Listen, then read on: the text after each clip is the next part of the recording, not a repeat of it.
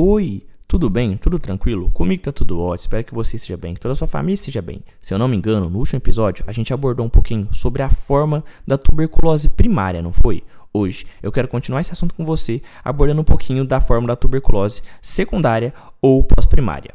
Meu nome é Lucas e esse é o Consegue me explicar? Antes de mais nada, eu tenho que fazer aqui esse convite de sempre. Se você ainda não segue, consegue me explicar aqui no Spotify e no Cashbox, favor, cogite seguir. Basta você clicar no botãozinho seguir para você estar recebendo todo domingo três novos episódios desse que é o seu, o meu, o nosso podcast. Além disso, gostaria de convidar você também a estar seguindo nosso Instagram. O Instagram do canal é o arroba consegue me explicar. Claro, se você gostar desse conteúdo, fique à vontade para compartilhar com todos os seus amigos e também para deixar sua avaliação aí no Spotify. Tem como você deixar até 5 estrelinhas e deixando essas 5 estrelinhas, você vai estar ajudando e muito na manutenção do meu trabalho. Beleza. Pensar em tuberculose é pensar numa doença causada por uma bactéria. Bactéria essa que é o Mycobacterium tuberculosis, uma bactéria do tipo gram-positiva e ela é aeróbica, ou seja, ela gosta de oxigênio. A gente falou um pouquinho da tuberculose primária, que tem como alvo o, a criancinha, a criancinha que mais tem a tuberculose primária.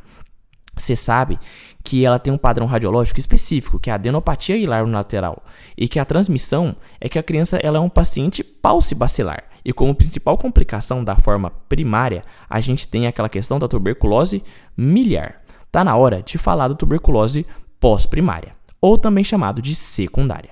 A forma secundária desenvolve-se a partir de uma nova infecção, uma reinfecção exógena, ou seja, de fora para entrar dentro de você, ou da reativação de bacilos latentes, uma, reinfec uma reinfecção endógena. A forma secundária acomete adolescentes e adultos jovens. Como é que é a clínica do seu paciente?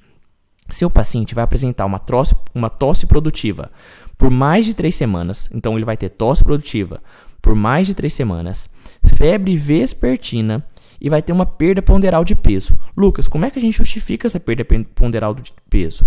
O paciente começa a liberar TNF-alfa, que é também chamado de caquexina. O TNF-alfa é capaz de inibir o apetite do, de inibir o apetite do paciente. Inibindo o apetite do paciente, o paciente perde peso. Então, como clínica, a gente vai ter um paciente com tosse produtiva por mais de três semanas, febre vespertina e perda ponderal de peso. O que está acontecendo com esse paciente?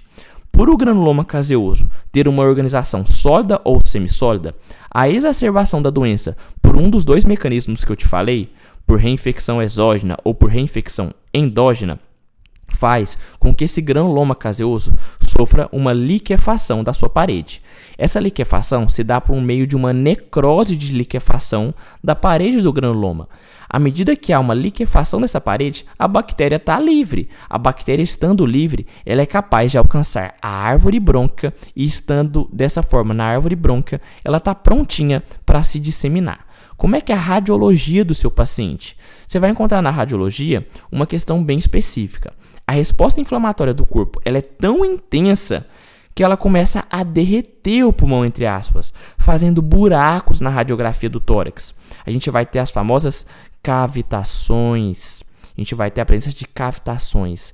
Daí o motivo da presença de cavitações, em especial nos lobos superiores. Lucas, por que nos lobos superiores? Como o bacilo gosta de oxigênio, são as regiões dos lobos superiores as regiões mais oxigenadas do pulmão.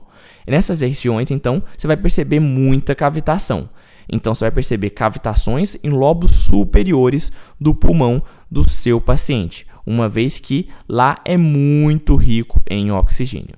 E a transmissão, Lucas? Uai, esse paciente já é um paciente bacilífero. E o paciente bacilífero é aquele paciente em que você bem sabe. É o paciente em que ele tem tuberculose pulmonar ou laríngea e com uma amostra positiva no exame de escarro. É o paciente responsável por toda a transmissão da doença. Então agora você já sabe a clínica, o paciente com mais de três semanas de tosse, produtiva, febre vespertina e perda ponderal de peso. Na radiologia, você vai encontrar cavitações, em especial nos lobos superiores do pulmão. A transmissão é um paciente bacilífero. E como complicação, o que, que você vai ter? Você vai ter a famosa bola fúngica, o aspergillus é a questão principal. Você vai ter a questão de aspergillus nessas cavitações.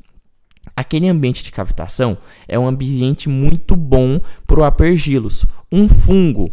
Esse aspergillus ele começa a aparecer dentro da cavitação, levando a mais processo inflamatório. Em provas, é o paciente que já tratou da tuberculose e vem para atendimento com queixa de hemoptise, ou seja, aquela cavitação que está povoada por fungo, que está povoada por uma bola fúngica de aspergillus. Beleza?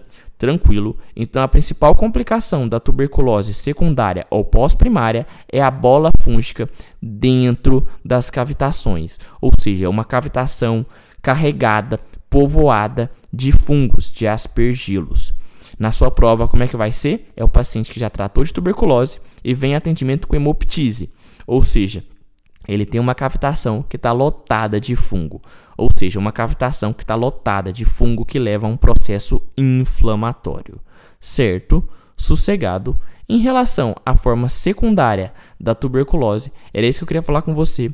Reforço, se você ainda não consegue me explicar aqui no Spotify, no Cashbox, por favor, cogite seguir. Basta você clicar no botãozinho de seguir para você estar recebendo todo domingo três novos episódios desse que é o seu, o meu, o nosso podcast. Além disso, você está convidado a estar tá seguindo a gente lá no Instagram, que é o arroba consegue me explicar.